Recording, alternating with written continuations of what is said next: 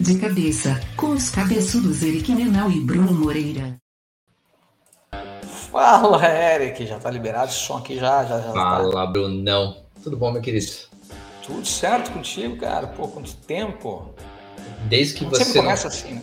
Isso é que você não fala tanto tempo comigo que eu deixei o cabelo crescer, deixei a barba crescer, virei. Pois é, cara, parece, parece um algodão doce esse cabelo aí, cara, tá deixando. Cara, é, desde Daniel Azulay até. A Bianca disse que quer o cabelo do Joey Magnello. Eu falei, o cabelo, beleza, cara, só o resto que não vai rolar nem a pau. muito bom, muito bom. É, Eric, o que, que tu me conta de novidade, meu querido? Temos novidades. A gente resolveu trabalhar de verdade. Fora o que a gente trabalha 80 horas por semana em, em cada empresa. Mas a gente, na verdade, conversou bastante. E lá no início do ano a gente prometeu que o 2022 seria diferente, porque de cabeça a gente só esperava que seria desde fevereiro, mas a mudança acabou acontecendo no final de junho e não tem problema. É, mas a gente vai realmente virar multimídia agora. Então, o que, e o que, que era a ideia? É, a gente conversou bastante sobre isso, né, Brunão? É como que a gente consegue entregar mais valor. A gente entrega valor com as entrevistas que a gente faz, com os bate-papos, é, muita gente interessante, muitos conceitos, muitas. É, a gente fala de mercados diferentes, é, contextos diferentes, então tudo isso é legal, mas a gente quer voltar um pouquinho também para nossa raiz lá de sete anos atrás, quando a gente era pioneiro no mercado de, de podcast no Brasil, e voltar a falar de marketing digital raiz mesmo. Então, a, a ideia que a gente está lançando essa semana, e você vai ver nos nossos canais, quem segue a gente, é, a gente vai começar um modelinho de newsletter. Todo mundo, eu sei que todo mundo faz newsletter hoje em dia, mas a gente vai fazer um negócio diferente. Então, toda semana, quem assinar nossa newsletter vai receber as últimas notícias de marketing digital da semana e com, com um, algo a mais. E aí entra o meu negócio no, na, na jogada, né? Então a, a, ideia é a gente vai ter fazer uma curadoria de notícias e ter essa notícia em português e a mesma notícia em inglês. É, essa curadoria com link também para a notícia original, se você quiser ler. Mas a ideia é a gente fomentar um pouquinho essa coisa de, principalmente num ano que vai ser complicado com inflação, com conquista de mercado, a gente quer abrir a possibilidade das pessoas poderem gerar conteúdo em inglês também para poder é, buscar mercado internacional para o seu site, para o seu e-commerce, para a sua página de marketplace. Então, basicamente é uma newsletter semanal, notícias de marketing digital em português e em inglês, para você também dar uma praticada no inglês. Então, e aí a gente vai fazer, e essa é a parte legal, a gente garante que toda semana a gente vai gravar um episódio que vai estar nas plataformas de podcast no YouTube, discutindo a newsletter, discutindo as notícias aí com bate-papo mais informal entre a gente, com uma cervejinha, tudo tranquilo. É, o Bruno vai de, de kombucha, porque ele é menino, menino fitness agora. Mas, é...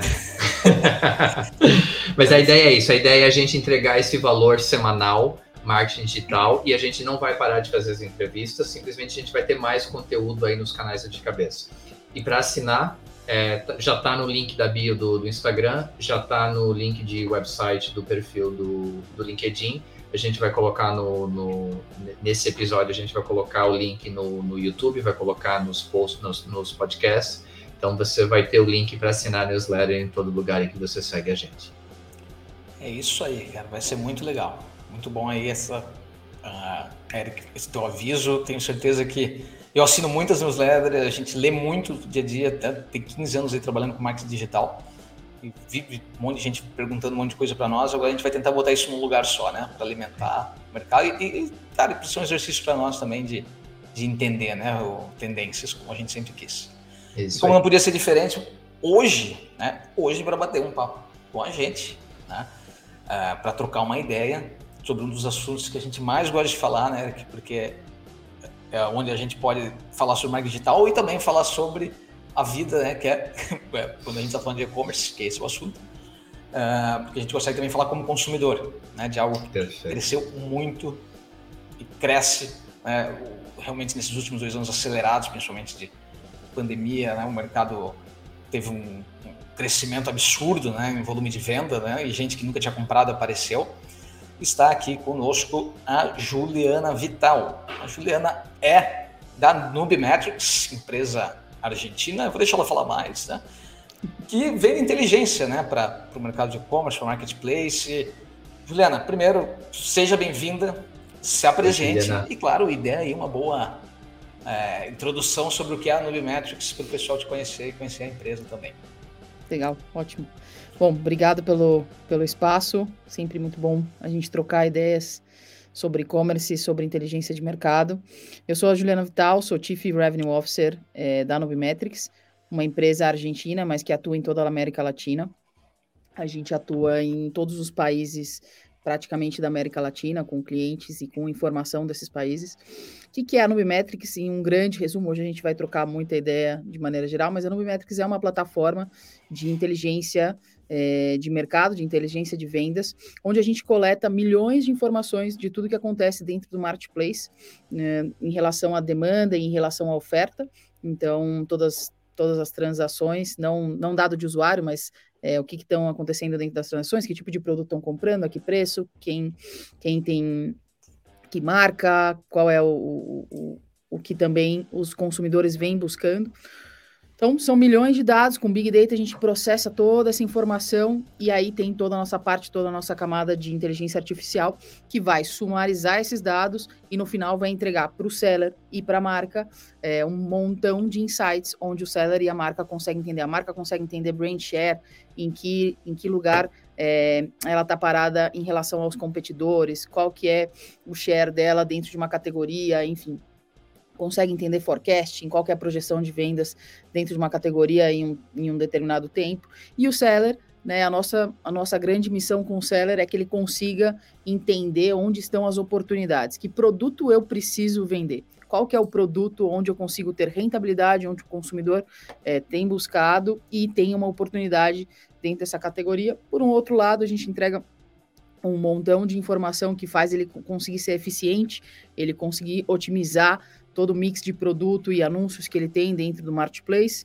E no final das contas, com isso, ele tem muito mais rentabilidade, vai ser mais competitivo, porque ele tem informação do mercado e não só a informação das suas próprias vendas, que isso também a gente, a gente entrega, mas o grande valor é você comparar toda a sua performance com o mercado, benchmark, e entender o que está acontecendo fora do seu limite, da sua casinha também. É informação pra caramba. E que legal, que legal, Juliana. É, e, e, esse assunto, cara, ele é muito interessante porque para quem está por dentro do mercado de e-commerce, né, é, vamos até falar mais de Brasil, que é onde eu costumo olhar os dados. É, esses dias eu vi um ranking de, dos 30 maiores e-commerces do Brasil, né? E é, vamos lá, primeiro lugar está o Mercado Livre, segundo é Shopee, terceiro é Amazon Brasil, quarto é Americanas. São, são todos esses caras são marketplace. Na verdade, Sim. hoje, quando a gente está falando de e-commerce, a gente está falando de marketplace, né? Quem é que está vendendo ali desses canais? A maioria das vezes hoje a gente compra dentro de um, desses canais, está comprando né, de um terceiro, é raro, né? Hoje tu está comprando direto da marca, né? Claro. Uh, e o Mercado Livre, né, como, como primeiro lugar, tipo, eu sou muito fã do, do Mercado Livre, né?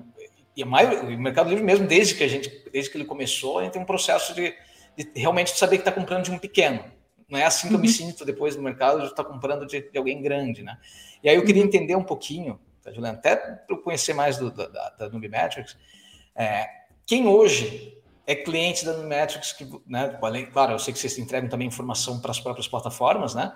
Mas se o, a gente vai comprar lá no Mercado Livre, vai comprar ali no Amazon, e, e, tem aqueles caras que estão botando seus produtos ali dentro. Quem hoje é que consegue dizer assim, pô, vou contratar o serviço da Numimetrics para eu entender melhor meus resultados dentro do marketplace e aí poder tomar decisões melhores em relação ao meu preço, esse tipo de coisa. Como claro. é que vocês. Quem, quem, é que faz sentido, né, ser cliente da Numimetrics? Ótimo. É, e aí, até complementando um pouco é, o que você comentou, realmente, o Brasil é o nosso principal mercado. É, o Brasil é o mercado com maior maturidade na América Latina em relação a e-commerce. O nosso e essa própria esse próprio ranking que você comentou é muito diferente quando você olha outros países da América Latina. No Brasil a gente tem 10, 12 grandes players dividindo esse share de mercado de maneira é, bem competitiva, né? Acho que esse ranking que você falou provavelmente deve ser dos apps é, mais baixados, alguma coisa assim. Quando a gente vai olhar faturamento é um pouquinho diferente, é, mas tem um share gigante muito bem fatiada, uma pizzinha muito bem fatiada. Isso mostra muita maturidade do nosso, do nosso mercado do Brasil. O mercado que já está muito avançado. Isso não acontece tanto em outros países da América Latina, um pouco no México, que também é um mercado super importante para a gente, mas a gente fala aqui que Brasil First é o nosso mercado prioritário. Hoje é, a gente tem 40% de toda a nossa receita vindo do Brasil. É, isso com pouco, muito pouco esforço, né? Com a gente, a gente começou a fazer nosso posicionamento de marca no Brasil e no final de 2021, no meio de 2021 ali, então é tudo que a gente tem é muito, muito orgânico, agora que a gente está começando a, a, realmente fazer um trabalho aí de posicionar a marca no Brasil. E isso também já mostra o tanto é, que, que esse mercado é maduro. Mas respondendo aí diretamente o seu ponto, a gente tem dois grandes clientes, né, diria. Então, a gente tem um cliente que a gente chama de merchant, que é o seller. É um vendedor do marketplace. Então, é aquele vendedor que tem a sua loja dentro do marketplace e precisa entender como que ele explora a informação, como que ele explora a performance dentro de um cenário tão competitivo. Hoje, mais de 50% de todas as vendas no mundo, elas acontecem, vendas no e-commerce acontecem em um marketplace. Então, se a gente faz um, uma, uma volta no tempo e lembra de como começaram os marketplaces, o número de oferta que tinha, o número de vendedores, é, era muito distinto do que é hoje. E depois da pandemia, então, a gente teve um boom gigante, né? Um crescimento gigante nos marketplaces de empresas que empresas, eh, vendedores, microempresários que não não trabalhavam no online e viram ali a sua porta importante para passar durante esse período. Isso se sustentou e, se, e segue crescendo. O que que eles por que que eles conseguem utilizar Novimetrics eles são importantes é, para a plataforma e também pro marketplace. No marketplace a dinâmica de um marketplace é uma dinâmica de bola dividida, vou dizer assim, numa linguagem é, bem simplista. Por quê? O marketplace ele controla, ele controla a demanda. Ele faz todo o trabalho para posicionar a marca e para gerar essa demanda. Mas a oferta está na mão do vendedor. Quem escolhe os produtos para vender, disponibiliza esse estoque, são aqueles vendedores. Então, a Nubimetrics é uma plataforma que vem fazer essas duas coisas conversarem. Porque o vendedor precisa entender essa demanda que está acontecendo dentro do marketplace para encaixar bem a oferta, encontrar o produto onde ele tem mais rentabilidade, a categoria e a oportunidade de demanda insatisfeita, que por mais que seja super competitivo, tem muita, e é aí que um bom vendedor de mercado, de mercado livre, de um, de um outro marketplace, vai conseguir se destacar, porque ele consegue entender onde está ali a demanda insatisfeita e atuar nesse, nesse quesito diretamente.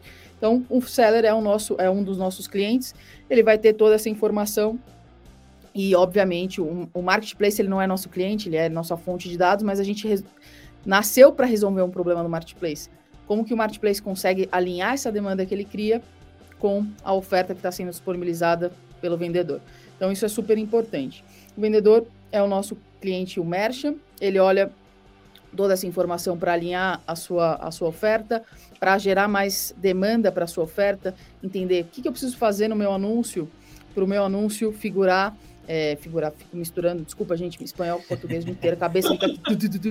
É, e a gente começa a inventar palavra, fica louca, mas faz parte. É, basicamente, ele precisa ter o seu anúncio para ter um bom resultado, no topo da, da lista de resultados, né? Dentre ali os primeiros resultados. E para ele fazer isso, ele precisa entender muito bem como os compradores estão buscando, com quais palavras. Lembrando que cada combinação de palavra é uma, uma página de resultado diferente. Então, como que os compradores estão buscando, para cada combinação, como vem o competidor, quais são os competidores que estão ali no ranking de vendas desse, dessa combinação, desse produto, enfim.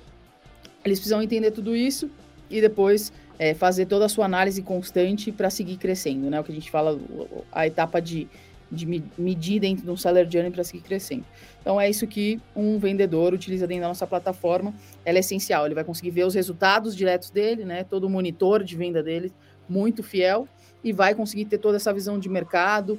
Vai ter outras coisas como entender qual que é o, o pareto do mix de produto dele, o 80-20, quais são os, o, 80%, os 20% dos produtos que geram 80% da receita dele e que ele não pode é, deixar de trabalhar nesses anúncios nunca. Quais são os outros 80% dos anúncios que estão gerando só 20% da receita dele, que ele deve, para ser eficiente, revisar, eliminar, trocar, um pouco a estratégia, enfim. Então ele vai trabalhando tudo isso dentro da plataforma. Por outro lado, a gente tem as marcas, tá? A gente tem dois produtos. A gente tem o produto, uma plataforma para o seller e uma plataforma para a marca.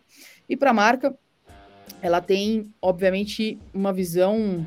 O marketplace, como eu falei, mais de 50% das vendas acontecem dentro do marketplace no mundo.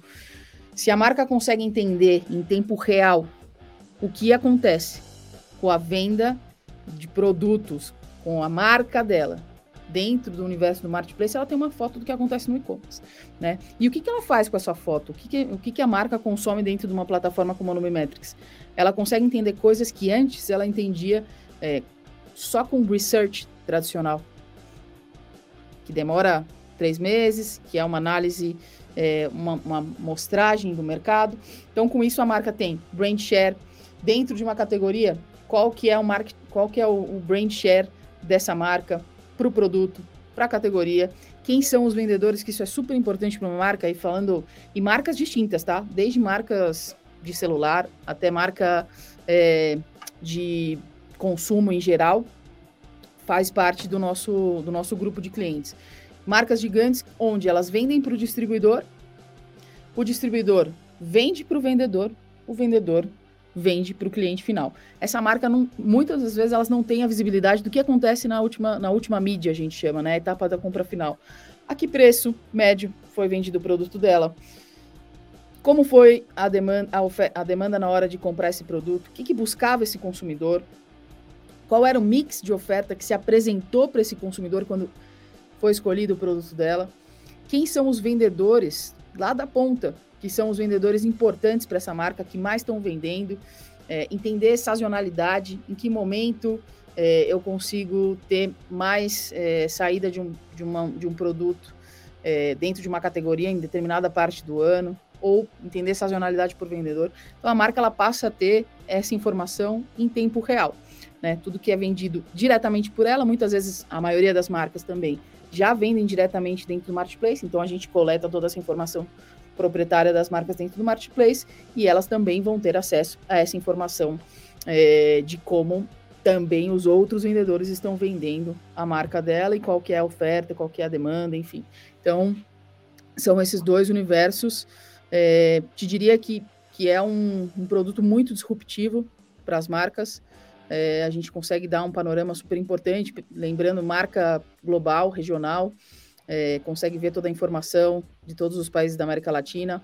Uma marca que quer começar a trabalhar em outro país é, precisa entender primeiro como que é a demanda, a oferta dentro desse país, ela consegue entender tudo isso. E depois é, ter todos os dados quando já está trabalhando dentro do, do mercado. Então, esses são um grande resumo aí, os nossos dois universos de clientes igualmente importantes para a gente. Show de bola, é muita inteligência de dados. É, eu quero dar um passinho para trás, Juliana, e a gente falar um pouquinho do mercado, falar realmente de marketplace. E eu vou fazer uma uhum. analogia aqui que eu prometo que faz sentido, tá? E o Bruno vai matar, porque não está no roteiro dele, escreve lá o roteiro para ligar, sei lá, três horas fazendo roteiro, eu nunca uso as perguntas dele.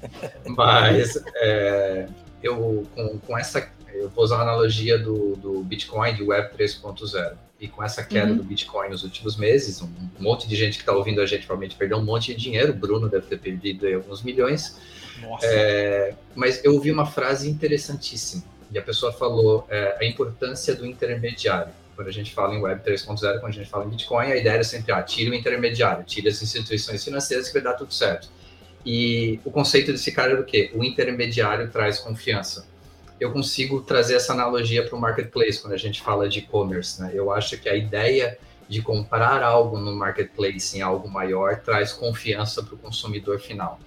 É, eu, eu, sempre eu não gosto de usar o meu padrão de consumo para entender o mercado, eu sou um pouquinho diferente. Eu compro de sites diretos, tipo, por exemplo, é, coisas para os uhum. pets aqui de casa no site da Pets, a gente compra direto, é, algumas roupas específicas é, site direto, compra direto da Nike. Mas eu queria entender como que o, o, você enxerga hoje essa leitura do mercado de como o consumidor no Brasil e na América Latina é, usa a ideia do marketplace como a, a, questão de confiança. Eu vou comprar aí porque eu sei que eu vou receber o meu produto. Ao contrário, se eu comprar no e-commerce pequenininho, talvez eu não receba.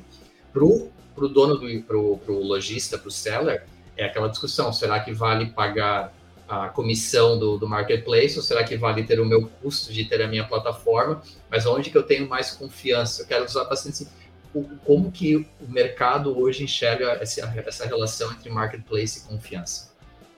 Claro, acho que tem alguns pontos, começa com, com o ponto da confiança, é um deles. É, tem não só a confiança de você receber o seu produto, mas tem diversos outros fatores envolvidos, né? Faz parte também da própria estratégia de um marketplace. A coisa mais importante para o marketplace é fazer a fidelização de um usuário. Né? O custo de aquisição, a gente sabe, é, de um usuário é uma, é uma coisa super importante e é onde a gente tem é, grande parte ali do investimento uh, de marketing, de geração de demanda. Uma vez isso feito, o grande desafio para o marketplace é manter esse usuário fiel a ele.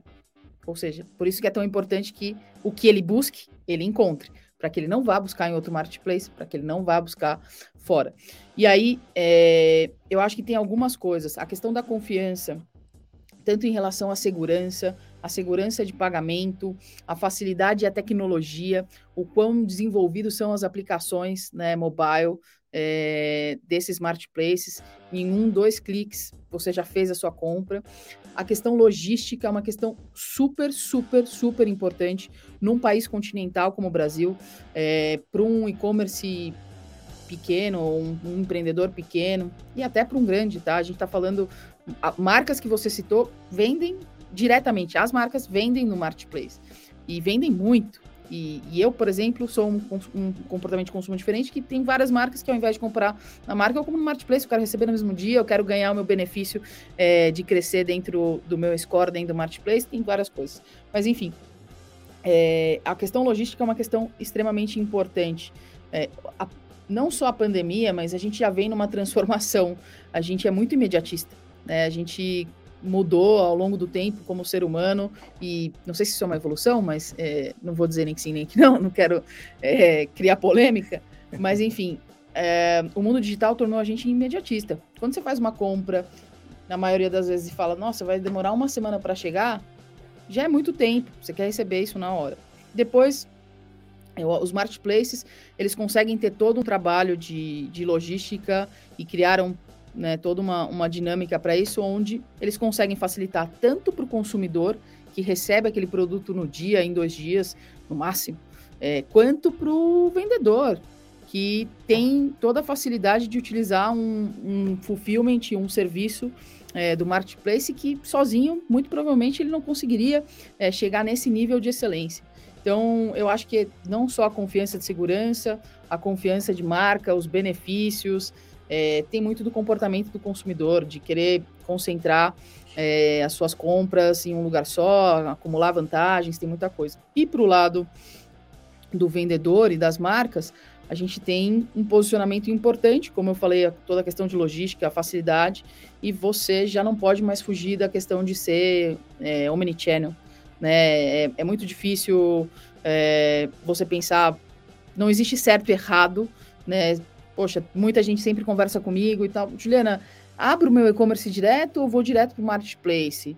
É, não tem certo e errado, você precisa fazer análise da.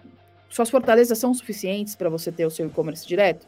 Você tem o seu e-commerce direto, você é capaz de gerar o volume de demanda que você pode ter dentro do marketplace? Ou seja, você tem que fazer é, toda a sua análise e entender é, se, se é possível estar só de um lado ou de outro, mas na minha visão, eu acho que, que que a omnicanalidade é super importante para que você consiga expandir o seu negócio na velocidade que a gente tem hoje, tá? E, e, uma prova disso, que não só dos consumidores, eu acho que também do mercado em geral, é, o exemplo do Bitcoin é muito bom nesse momento, porque quando a gente teve o crescimento muito forte do e-commerce, principalmente dos marketplaces na pandemia, a gente escutava, não, mas isso é a pandemia.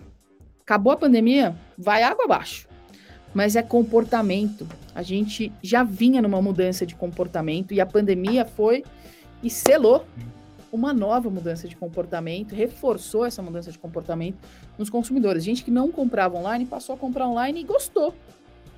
E se adaptou, Perfeito. curtiu receber no outro dia. Essa uhum. pessoa vai deixar de comprar no físico? Não, mas ela não vai deixar de comprar no online mais. Exato. Então, e a prova é, é, mesmo no momento de retração econômica, é, no nosso país, E também em alguns países importantes da América Latina, a gente não voltou steps. A gente continua crescendo no e-commerce. Obviamente, a gente não vai crescer 200%, né, de um ano para o outro. O salto que a gente deu é, durante a pandemia tem muito a ver com a mudança de comportamento. Mas a gente continua crescendo. Depois de ter crescido 200%. Não é que a gente está retraindo. Então, é um caminho sem volta, mesmo no momento como a gente vive agora, um momento um pouco de incerteza, retração econômica geral no mundo, não é uma questão só do Brasil ou da América Latina, é geral no mundo. No Brasil, é sempre um, um, um ano né, de eleição onde o mercado também é, fica um pouco apreensivo e retrai possivelmente um pouco. A gente não passa por isso, porque é um comportamento que se estabiliza depois que o consumidor acostuma. Então, acho que tem, tem esse ponto super importante é, e a partir do momento que ele teve a facilidade, uma usabilidade muito boa, isso no e-commerce direto, é, 2022, mas, gente, continua ainda um montão de lojas. A hora que você vai fazer uma compra, é um tormento fazer uma compra no celular. E a gente tá com esse treco o tempo inteiro aqui, né? A gente tá fazendo a compra aqui. Então, acho que são vários quesitos que vão respondendo isso aos poucos, mas eu vejo como um, um caminho de evolução, que agora a gente continua só evoluindo. Acho difícil é, um caminho de retração. Pois é, vou até complementar aqui primeiro, Eric. Cara, que comportamento de compra é esse, cara? Que tu vai lá e compra direto no lugar, cara? Que marketplace, rapaz. Tu não paga a Amazon, tu não paga o Prime, tu não paga os. Cara, eu nunca mais entrei nesse, nesses lugares de comprar não, direto. Mas, cara, mas aí é uma, uma palavra que a Juliana falou que é chave para mim é benefícios, né? E aí a gente vê os marketplaces, a gente vê Mercado Livre, eu te falei antes da gravação, Bruno, tipo, assinar o Disney Plus e o Star Plus com desconto no Mercado Livre. Isso, o Amazon Prime, você tem o conteúdo da Amazon, então essas empresas estão gastando em conteúdo para gerar o benefício. No caso uhum. da, da, Nike, Pets, sites são descontos específicos, produtos específicos que de repente claro. lançamentos que não estão no marketplace. Então, é, é a, a, chave é benefício, né? É, eu vou, aí eu vou misturar os assuntos aqui. Primeiro, né? tu começou até falando de, de, de confiança, né, Eric? Ah, eu acho, minha opinião, né? Uh, eu, quando agência de marketing está lá atrás, né, antes do, do, startup, de ter o e-kite ou qualquer coisa assim, é, a gente falava muito para os clientes e para o marketplace porque é, para gerar essa confiança. Eu acho que isso já, já superou né, no mercado. Acho que é, tu não encontra mais tanta gente com medo de comprar. Obviamente, tu não vai comprar numa lojinha pequena e tal, mas, cara, todo mundo já comprou no Mercado Livre, todo mundo já comprou no, uma Amazon, né? A gente superou isso e realmente daí, como a Juliana falou, foi acelerado, né? Tipo, a gente já estava indo num caminho de superar a confiança total e foi acelerado nos últimos anos, né? Tipo, eu vejo, e daí isso em geral, né? O, tipo, minha mãe nunca tinha comprado no iFood, ah, eu tenho medo de fazer essas coisas, agora só comprando no iFood. Eu nunca tinha comprado no mercado, eu nunca tinha comprado no mercado, né? Tipo, eu compro no mercado da esquina aqui, cara, né? Eles trazem para mim aqui eu nunca tinha feito esse tipo de compra, hoje eu faço direto. Ah, eu já compro, eu já peço para amanhã, eles dão desconto, né? Então tu vai mudando esse tipo de comportamento. Mas aí eu quero pegar o que a, a Juliana falou para trazer uma dificuldade que provavelmente ela passa no, no, com a Noob Metrics, passa com os clientes, né? Falando do meu comportamento, vou dar um exemplo. Dias eu fui comprar, queria comprar uma, uma panela, uma frigideira eu queria comprar, que, que funcionasse no, no fogão de indução, né? Cerâmico. Aí tá, achei uma boa lá da, da, da Tramontina e joguei, né? Começo sempre pelo Google, né? Panela boa para fogão de indução, cerâmico. Aí vou primeiro leio blogs, depois vou pro shopping. No shopping eu já começo a selecionar aqueles que eu tenho algum tipo de benefício por comprar lá. Né? Mercado Livre, Amazon, né? Tu vai botando, tu faz aquela seleção ali no Google Shopping. Aí depois aparece lá, eu vejo que os preços estão meio parecidos, aí eu vou pro. Aí tipo, eu clico lá no Mercado Livre, vou para lá, e procuro o, né, tipo, ah, deixa eu ver um que consiga me entregar essa semana. Aí tem isso que eu falei, né, que a Juliana botou ali, que é o, cara, tu vai para esses lugares porque daí tu consegue ver se eles vão te entregar amanhã, se eles vão te entregar logo, né? O cara, o Mercado Livre tipo, já me conhece, né? Porque o cara vem aqui, ah, ah já sei que tem a casa do meio aqui, os caras estão vindo direto, né, fazer entrega. É. E antes, quando nós fazíamos lojas para clientes lá atrás, já tinha dificuldade de entender a conversão final. Tipo, uhum. Nesse processo que eu falei aí, eu já teria desistido, entendeu? Tipo, cara, não consigo medir. Como é que eu vou saber a jornada do Bruno de compra? Não é? Tipo, ele começou no negócio, aí jogou pro shopping, daí do shopping ele foi. Tipo, esse tipo de informação. Uhum. É, uma ferramenta que nem a Nubimetrics, ela consegue me entregar de forma melhor? Bom, aí vamos, vamos por partes, que acho que é importante separar. A primeira coisa que é super importante deixar claro, a gente não tem dado de, do usuário, a gente tem dados tá. de comportamento. A gente não certo. sabe quem comprou, nome, nem nada, é, nenhum dado do usuário. O que a gente tem é comportamento.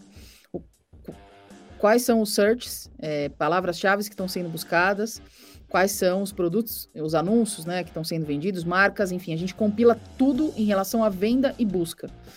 Já quando está dentro, dentro do marketplace, né? Dentro do marketplace, inclusive tá. visitas, tá? Então, por exemplo, a conversão é uma métrica muito importante e é a métrica que a gente fica martelando na cabeça dos sellers. Se eles tiverem que olhar uma métrica só, só tem oportunidade de olhar uma métrica, não tem tempo nenhum de olhar outra, vai olhar sua conversão. Por categoria, por anúncio. A conversão é a métrica da eficiência. Isso a gente tem, isso a gente tem muito claro, tá? É, a gente tem todo o tracking de visitas, então dentro de cada, de cada anúncio você consegue entender a sua visita, você consegue entender a sua conversão, você consegue entender a sua eficiência de conversão, que é, ok, sua conversão tá X, mas olha, a tua eficiência é tantos por cento. Por quê?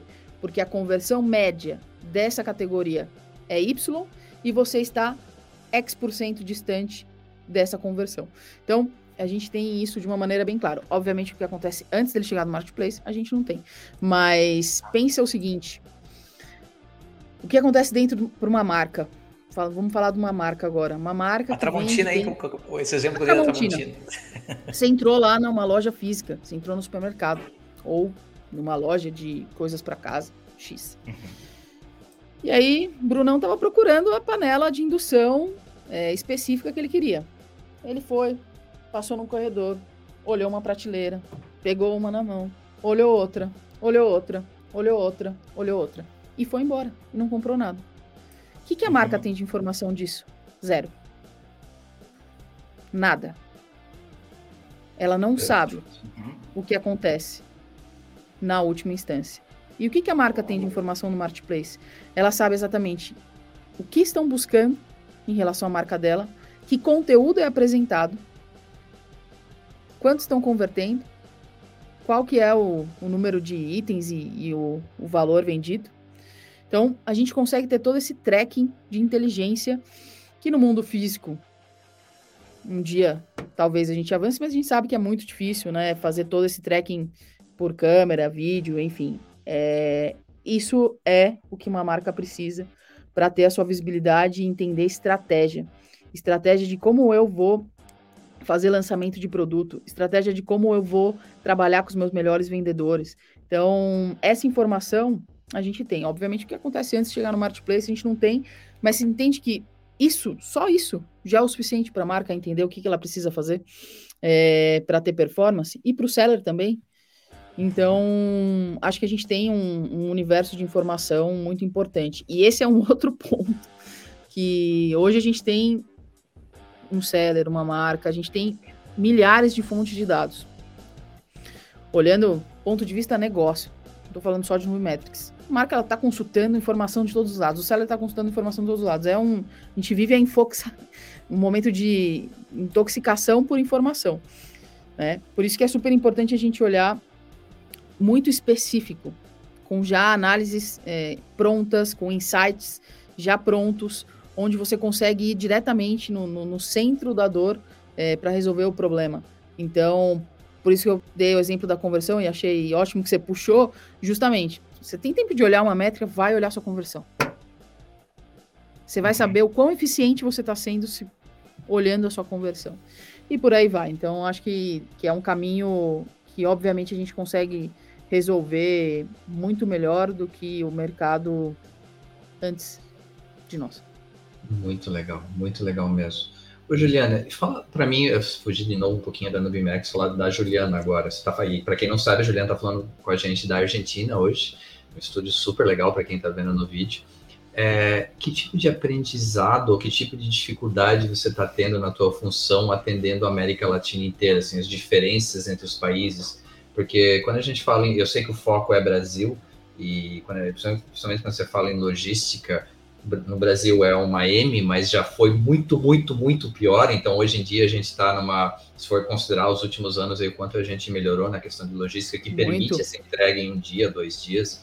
É, o que, que você está vendo aí no resto da América Latina, assim, para quem é, para quem está ouvindo a gente, vendo a gente, está pensando em vender para a América Latina? É, bom, aí a gente tem mercados distintos, como eu falei no começo, né? É, esses mercados é, realmente são, quando a gente vai olhar México, Colômbia, Peru, Uruguai, Argentina. Argentina é um mercado super forte, a gente nasceu na Argentina, é, mas um mercado diferente, né? A gente tem praticamente um player é, que domina o mercado, domina muito bem, com muita excelência, é, foi o que construiu esse modelo de negócio de maneira é, muito excelente na América Latina e, e segue é, liderando o mercado da América Latina. Mas, enfim, a gente tem algumas diferenças, sim. Né? É, tem mercados que não são tão desenvolvidos, que a parte de logística ainda não, não é, é tão superada como a gente já conseguiu avançar é, no Brasil, mas os marketplaces estão investindo muito nesses mercados. Né? Mercados que antes não tinham tanta concorrência, que não tinham tinha dois marketplaces, você vê que começa a surgir é, mais marketplaces, você vê também passaram por uma transformação. Alguns, eles estão ainda em um passo atrás, né, é, não tão, tão avançados, mas eles estão em transformação acelerada. Todos são mercados que, em crescimento, né, mercados fortes em crescimento, e a, o que eu acho que são complementares. Você entender um Brasil, uma Argentina, antes de entrar em outro país da América Latina é essencial. Você precisa entender esses dois mercados e mercados que são um pouco mais maduros para que você possa explorar mercados mais imaturos. Isso é, é, é, essencial, porque os problemas que você vai enfrentar lá, esses mercados já solucionaram. Você precisa entender como eles solucionaram. Você precisa entender como é a demanda desse mercado. E são mercados também que ditam tendências, né? É, e olhar, isso que é um, um dado super importante, que é olhar de maneira geral. Né? Quando você vai olhar a demanda de um mercado, você tem que olhar as coisas particulares, particulares daquele mercado. Então, desde qual que é a série de mais sucesso desse mercado, não é a mesma do Brasil, que não é a mesma da Argentina, mas essa série, a cada estreia de temporada, ela muda totalmente o comportamento de consumo dentro do país. O produto mais vendido passa a ser o, o tênis que, que a mulher usa na série, é, a jaqueta que o cara usa na série, enfim. Então, você precisa estudar esse, esse mercado profundamente para entender o teu posicionamento. O que a gente vê é, é, o que eu falei no começo, né? Brasil muito maduro, é, o México um mercado em franca expansão, que tem já um, um, tem aí cinco players importantes, tem mais, mas assim, assim maiores fazendo toda a sua estratégia de market share, é, dividindo aí essa fatia, começando a brigar mais. É, são mercados aí para a gente é, diferentes, mas muito complementares, muito complementares. Perfeito, perfeito. E, e, essa, né, Juliana, a, a entrada desses, desses, né, desses gigantes, né, Shopee, é, né, o AliExpress, tipo, a gente já viu um monte de gente que não tinha nem coragem de comprar no e-commerce, hoje já compra na China. Eu não tinha coragem de passar o cartão de crédito aqui, porque ia demorar e agora tu tem coragem de comprar, né? Algo, né, inclusive, um monte de modalidade de como se diz, dropshipping, cross-border, né? Coisa, um monte de coisa que acontece. Tipo, esse, vocês conseguem uh, ter alguma relação, existe como monitorar também? Pô, a Shopee, ela faz aquele formato dela, só que é tudo mais... Tipo, é, eu não consigo monitorar esse tipo de cliente de alguma forma? Tipo é, vou falar né? do... Vou falar da nossa do que a gente tem de fonte de dados hoje, né? Por exemplo, o Mercado Livre ele já vende cross-border há bastante tempo. Né, ele já tem. É, você já consegue fazer compras de vendedores internacionais há bastante tempo. Inclusive, a gente tem muitos clientes fora da, da América Latina. A gente tem clientes dos Estados Unidos, China, que são vendedores que são cross-borders. Eles vendem para a América Latina. Então, também são nossos clientes. Eles também consomem dados da América Latina para entender o que, que eles precisam produzir é, desde né, da China, dos Estados Unidos, e como eles vão conseguir penetrar aqui dentro do nosso mercado. Eu acho que é, é um caminho que já vem em evolução, né? Como o Mercado Livre já faz, isso faz tempo, na verdade. É, e agora a gente tem outros players aí entrando. É um processo de amadurecimento. É, não sei se, se, a gente lembra, o Mercado Livre passou por todo esse processo de confiança, né? De ter a confiança do consumidor que o produto vai comprar, vai chegar, que é um produto é, é, de boa qualidade e tal. Hoje a gente tem um, um, trabalho excelente nisso. E acho que é um processo de, de maturidade que todos eles vão passar e vão, vão chegar por um, por um caminho aí de crescimento importante.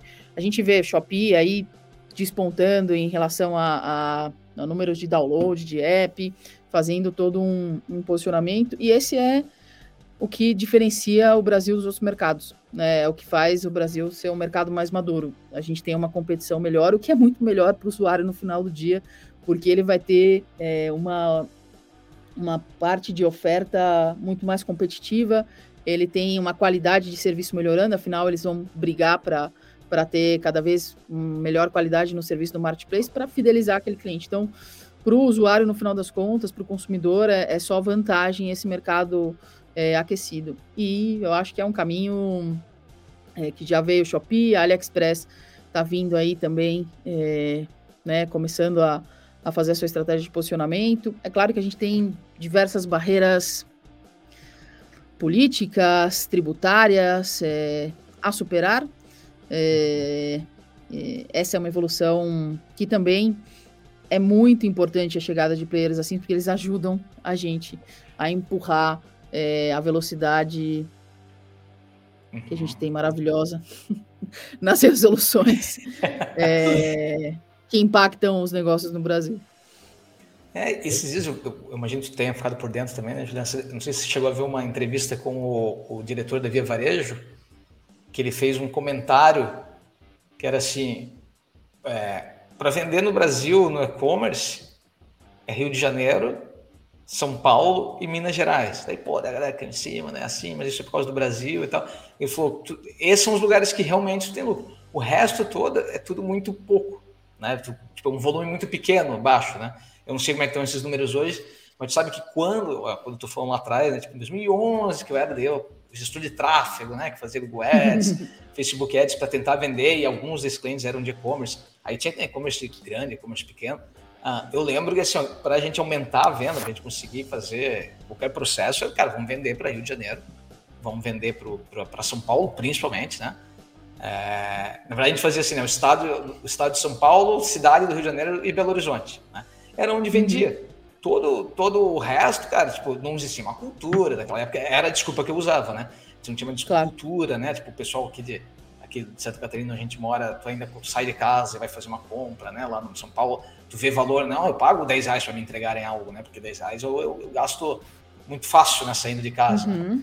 É, então, esse tipo de coisa, pelos dados que você tem aí, já existe uma distribuição maior ou dá, ou dá para assinar embaixo o cara da Via Varejo falou? Olha, eu acho que parte da nossa evolução trouxe um cenário diferente, muito impulsionada pelos marketplaces, tá? É, eu acho que antes a gente tinha uma dificuldade, obviamente no Brasil, um país continental, uma dificuldade logística gigante, com um custo bem difícil de bancar. Os marketplaces foram amadurecendo isso e, e eu acho que é um caminho que vem mudando, tá?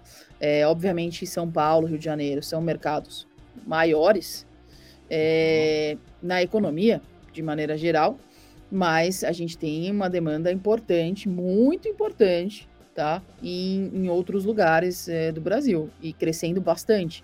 Inclusive, quando a gente pega o número de vendedores, a concentração de novos vendedores é, por região, isso vem mudando, e não, não, não falando só de Mercado Livre, falando do mercado geral, eu acho que são estratégias que precisam ser pensadas com bastante carinho e antecedência. Né? Se você pega um caso de Magazine Luiza, né, o que, que eles, como eles começaram a montar o centro de distribuições, como eles usam lo, as lojas, a capilaridade de lojas que eles têm no Brasil é gigantesca, e eles usam isso também como centro de distribuição, eles usam isso como apoio de logística. É, te proporciona um outro, um outro posicionamento, te proporciona um outro, uma outra entrega. E isso, obviamente, vai mexer com, com, com a demanda. O consumidor também é, vem, vem mudando em outros lugares. Eu acho que quando ele se refere a lucrar, claro, você tem que fazer um investimento maior nesses estados. Então, talvez é, o pessoal hoje em dia está crítico de maneira excessiva e entrevista sempre tem pedaços só. Fora de contexto, é, é, fora de contexto, eu acho muito injusto isso, mas eu acho que ele se referia, obviamente, é, ao custo de você fazer esse investimento. Esse investimento precisa ser feito primeiro, né? Montar toda essa estratégia, fazer é, com que isso seja possível, é um investimento e, obviamente, seu payback vai demorar mais para esse lugar. Mas, enfim, lá na frente você vai colher. Alguns já começaram a fazer há bastante tempo e tem uma situação de crescimento importante é, em outros lugares do Brasil, não só eixo Rio-São Paulo. Senão a gente nem precisava de avião para fazer entrega mais rápido. Aí já. Exatamente. Perfeito. Não, perfeito. Brunão, vamos para vamos a dica de cabeça, my friend? Vamos para dica de cabeça, Eric. E já. Achou a vinheta? Dica de cabeça. Cortei porque achei. Viu? Que faz a falta de prática, né? Puta Cara, pô, fica uma semana sem gravar, fica. Vamos à dica de cabeça. É, Eric, eu vou sempre deixar você começar, porque eu tenho certeza que tu é o mais velho da mesa, não importa quem esteja aqui sempre. Então, É. fica à vontade, Eric. Pior que não posso diga aí, o que, que, que que tem de novo aí, Eric? O que, que, você, o que, que você anda acompanhando de novo? Cara, eu não tenho visto nada de TV fora, fora os meus esportes americanos, mas deixa eu dar uma dica de um, de um serviço, um produto que eu tenho utilizado. E não tem nada a ver que eles são investidores na tua empresa, mas eu, eu tenho, eu adquiri um programa acelerador de vendas do Hotmart e pelo valor que eles cobram por mês, ah, o, o- tudo que eles entregam tem sido interessantíssimo para a empresa, tá? Então, desde a questão de criação de landing page, desde a questão de e-mail marketing, é, conteúdo para criação de funil, é, tem bastante coisa de é, webinário. Então, assim, É um produto muita- da Hotmart? é um produto da Hotmart, cara. E assim, ah, o primeiro ano é R$ 49,90 por mês. Então, assim, eu não tô ganhando um centavo, tu tá, porque eles investem na tua empresa. Mas como pequena empresa tem sido um, um valor muito legal pelo que eles entregam. Então, assim, a minha dica fica para quem é pequeno empresário, para quem é gerador de conteúdo, o acelerador de vendas da Hotmart é uma solução bem interessante que eles têm aí no mercado. Pô, muito bom, muito bom, Eric. Juliana, fica à vontade para dar uma dica para nossa audiência. Dica aberta, assim, não tem uma regra. Pode, né? não, tá livraça. É só pro pessoal. O pessoal curte muitas dicas aí. Ótimo. É, aproveitando o tema do que a gente trocou muito aqui hoje, acho que e-commerce e, e, e olhando muito que os dados te trazem uma visão do usuário, que o consumidor está buscando, e vamos depois encontrar a excelência que você precisa atender esse consumidor, como que você precisa pensar em tudo, e parte é, da experiência de um e-commerce, da experiência de um anúncio no marketplace, em como você vai fazer tudo isso. Tem um livro que ele é um livro, não é novo, tá? É, mas ele vem, tem várias edições, tem uma edição recente que chama Não Me Faça Pensar. Esse livro é um livro, ele é em inglês, mas já tem a versão em português, já estou falando em português. É um livro incrível. É, eu comecei minha carreira como UX quando eu tinha 17 anos, já, já faz um montão de tempo. É, e foi o primeiro livro que eu li. Porque Uhum. basicamente ele vai te trazer uma visão de usabilidade. E aí, usabilidade você vai aplicar em tudo dentro do comércio eletrônico. Incrível. É, e o próprio nome diz: não me faça pensar, não faz o usuário pensar. Na hora que ele for comprar, não me faça pensar, dá tudo que ele quer. Se ele está buscando um anúncio, toda a informação que é essencial para a decisão de compra tem que estar na cara dele. É, então, isso é uma coisa que vai para um anúncio, mas imagina para um site, para uma experiência, para um, um atendimento num chat, vai para tudo. É um livro super interessante que você consegue aplicar em diversas, em diversas é, disciplinas dentro de um, de um negócio. E eu acho que devia ser obrigação de todo mundo que trabalha com digital ler esse livro. Muito bom. Realmente é bom. Eu, eu já vi, é bem legal mesmo. tá? A gente vai deixar os links aqui. A gente vai deixar Legal. o link para compra do, do livro. A gente escolhe um marketplace bom aí que dê um desconto. Não me Mas- complica, Bruno. Bota o link do livro aí. É, Legal. exatamente. Pode deixar, vai tudo já para. E, e, é- e é legal esse assunto. Porra, isso dava para fazer um outro podcast sobre esse assunto, porque uma, eu fui designer, não cheguei a ser designer UX, mas fui designer web também. E a gente tinha, eu sempre sou uma coisa, cara, incrível, né? Tipo, que realmente onde as pessoas estão, até tinha conferido aqui, Juliana, lá uma informação lá no começo, aquela ranking que eu, que eu, que eu recebo aqui toda semana, que é da Conversion, ele é de visitas. Tá? Visitas, tá? né? Tá. Aí tu pensa assim, ó, cara, tem visita para no Mercado Livre, Amazon, Shopee, AliExpress. Tipo, cara, é um desespero para um UX, né? Tu vê o visual desse uhum. site. O Mercado Livre ele é o melhor hoje. Isso aqui não, não, não tô. Ele é o melhor, com certeza. Ele é. Cara, e eu lembro lá atrás, quando o Mercado Livre, acho, eu não tenho certeza, o Mercado Livre nasceu uma coisa que nem o eBay, assim, meio leilão também, não tinha um negócio assim no Mercado Livre também. Não lembro direito, Eric, talvez tu lembre. Mas, cara, eu lembro que, que tu olhava para aquele layout e dizia assim, cara, isso não vai funcionar. E hoje é o padrão, né? Tu tem esses layouts de e-commerce na maioria das coisas. Tipo, cara, olha a Amazon, velho. O que, que é esse layout da Amazon, né? Se tu fosse pensar em. Mas, cara, é uhum. é isso. As pessoas sabem onde apertar, as pessoas estão acostumadas, as pessoas não precisam pensar, né? Tipo, já tá ali. A informação está completa para ela. Tá completa. Cara, tipo, é isso, né? Pô, muito bom. Esse livro realmente é ótimo. Você tem mais alguma dica? Eu acho vontade, que... tá? Eu só estou perguntando. Começar... Começar por essa e não, não limitar o uso de dados e tecnologia para tomar decisão, independente do tamanho do seu negócio. É, isso não é um custo.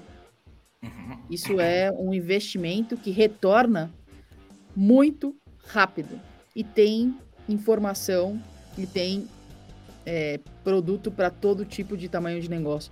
Acho que esse é um, um ponto super importante que, que enfim, é, também dá, dá pano para mais cinco podcasts. É, CRM, o que, que eu tenho que fazer? Ah, não, mas eu sou pequeno, não tenho informação. Não, você tem informação. Todos têm informação. Você talvez não está sumarizando, não está nem colocando ela no Excel é, e não está olhando o que, que o mercado tem aí é, para te oferecer de informação real time. Mas não, não limite, busque dados para tomar sua decisão. Vender sem informação é um jogo de azar. É, você não conhece causa e efeito. Não conhecer causa e efeito é o grande erro de qualquer vendedor. Ele não sabe o que causou o efeito. Se ele vendeu mais, ai que bom, tô feliz vendeu mais. Ele não sabe o que, que aconteceu para ele seguir fazendo isso e continuar tendo bom resultado. E se as vendas dele caiu, ele também não sabe o que aconteceu para ele eliminar essa estratégia ruim e tirar esse, essa decisão. Então, vender essa informação é um jogo de azar, busque dados e tome decisões inteligentes. A gente já está bem avançado em todas as áreas, independente do tamanho do seu negócio, você vai encontrar alguma solução para você. Nossa, isso é muito real. Quem tá no. Quem já trabalhou com e-commerce e tal, tipo, é a coisa mais comum que tem, conversar com alguém que é do e-commerce. Não, acho que esse mês a gente foi mal aí. Que...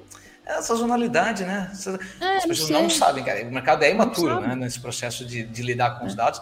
A gente, a gente sabe, todo mundo que trabalha com marketing digital sabe da capacidade de, de se mensurar, né? mas não, consegue, consegue buscar os dados, consegue guardar os dados, mas não sabe como usar, né? É. Isso é bem comum. O que, que a gente mais escuta é, nossa, foi cresci 10%, mas cresceu 10%, você achou bom por quê? Categoria cresceu 50%, seu competidor cresceu 40%, acho que 10%, não, tá bom. Aí, é verdade, então, tem necessidade da concorrência, então, né? Não, perfeito, muito bom. Muito e assim, bom. só complementando, gente, não usem a crise como desculpa nos próximos 12 meses. Todo mundo vai enfrentar a mesma coisa, visibilidade, inteligência e diferenciação é o que vai fazer você vender mais ou menos. Então, pare de é usar desculpa. Perfeito. É, eu, como dica, eu, eu, segui o meu processo aqui de dar uma dica do marketing venda e digital, né? E outra fora, uma dica de, de lazer, né? Cara, primeiro começando por marketing digital, era uma, é uma ferramenta que, eu, que, que quem nunca... Hoje, né, como startupeiro, eu estou muito dentro aí do, do do, do, time de venda também, né, além do, do de, de, marketing. E a gente vem usando uma ferramenta para fazer outbound que se chama Snovio, né? É, e cara, daí eu entrei nesse, nesse mundo de desse outbound, conheci um monte de ferramenta que nem o Lucha, é, Sim, incrível. o Apollo. Cara, são ferramentas também. incríveis e que, cara, são super acessíveis. Eu pensava assim, não, mas isso é talvez as empresas grandes que usam e tal. Não, tem valores acessíveis que é para você, né? Conseguir fazer os teus BDRs, as tuas listas né, de, de prospecção de forma bem organizada, né? Usem com parcimônia também, você não vai ficar mandando aqueles e-mails que a gente recebe lá. Eu não quero. Eric, Eric, você não me respondeu ainda, então eu não vou mais falar com você. Sim, eu não queria falar mais mesmo. É assim, né? Hoje o outbound acontece desse jeito, nunca vi, né? É, então essa seria a dica, cara. S9 custa 29 dólares. Tem, tem outros ferramentas, que nem a Apollo, a Luxa que eu falei, mas a Snove ela, é, ela já tem mais tempo de mercado e ela é barata. E dá para começar Sim. lá para fazer uns testes bem legal. Tá? E de, cara, de lazer, eu gosto de trazer aqui, série da Apple, é, é, Apple Plus, né? Se é Apple Play ou Apple Plus, que é a The Shrink Next Door, tá? Que é uma série, é, é o psicólogo visita. Não é uma que tá em português lá, tá ligado? Mas com o Paul Rudd e com o Will Ferrell, eu fui assistir achando que era comédia, né? Pô, tem Paul Rudd e o, e o Will Ferrell. E não, cara, é uma série triste, velho. Triste. É uma agonia, cara, que é o. Ela é baseada em fatos reais, é baseada em fatos reais, onde o, o Will Ferrell, tipo, ele é um herdeiro, ele vai falar com um psicólogo a primeira vez na vida, só que ele é meio bobão, assim, e aí ele começa, o, o Paul Rudd, que é o psicólogo, começa meio que roubar a vida dele, assim, tipo, começa a, a, a ficar é, se aproveitando dele. Cara, é muito bom, porque são dois atores que eu sou fã, né, cara? Principalmente o Will Ferrell. Apesar de ser bom, também do mundo de risada dele lá. Tá legal. Eu vou botar o link lá, porque é The Shilling Next Door. Eu acho que tá em destaque no, na, na Apple Play, né? Apple Plus ou Eric? Apple, Plus, Apple Plus, Apple Plus, Apple Plus. De Apple, né, cara? Mas eu fico lembrando o Plus ali do lado, tá, beleza, é isso aí. Tá bom, muito bom, Juliana. Só posso te agradecer. Todos os links das redes sociais da Juliana, LinkedIn, e o que a gente mais tiver da Juliana vai estar tá lá na nossa publicação. Quem quiser saber mais sobre Nubimetrics também, vai estar tá lá o link para o site. Tá? Quem quiser pode acessar a Juliana no, no LinkedIn, estou dando aqui, ó, Claro. Pode, ela, ela decide se adiciona vocês ou não. É, e nada de ficar mandando mensagem, Juliana, você não me responde, pelo amor de Deus. Não, adiciona, vamos, vamos, vamos trocar ideia de mercado. obrigado, obrigado mesmo, obrigado, Juliana. Juliana obrigado. Espero te encontrar outras vezes aí no mercado. Com certeza. Obrigado, gente. Valeu, gente. Valeu, Abraço. pessoal. Tchau, tchau. Ó. Oferecimento: Ekite, software de gestão de marketing digital, Spark English Traduções.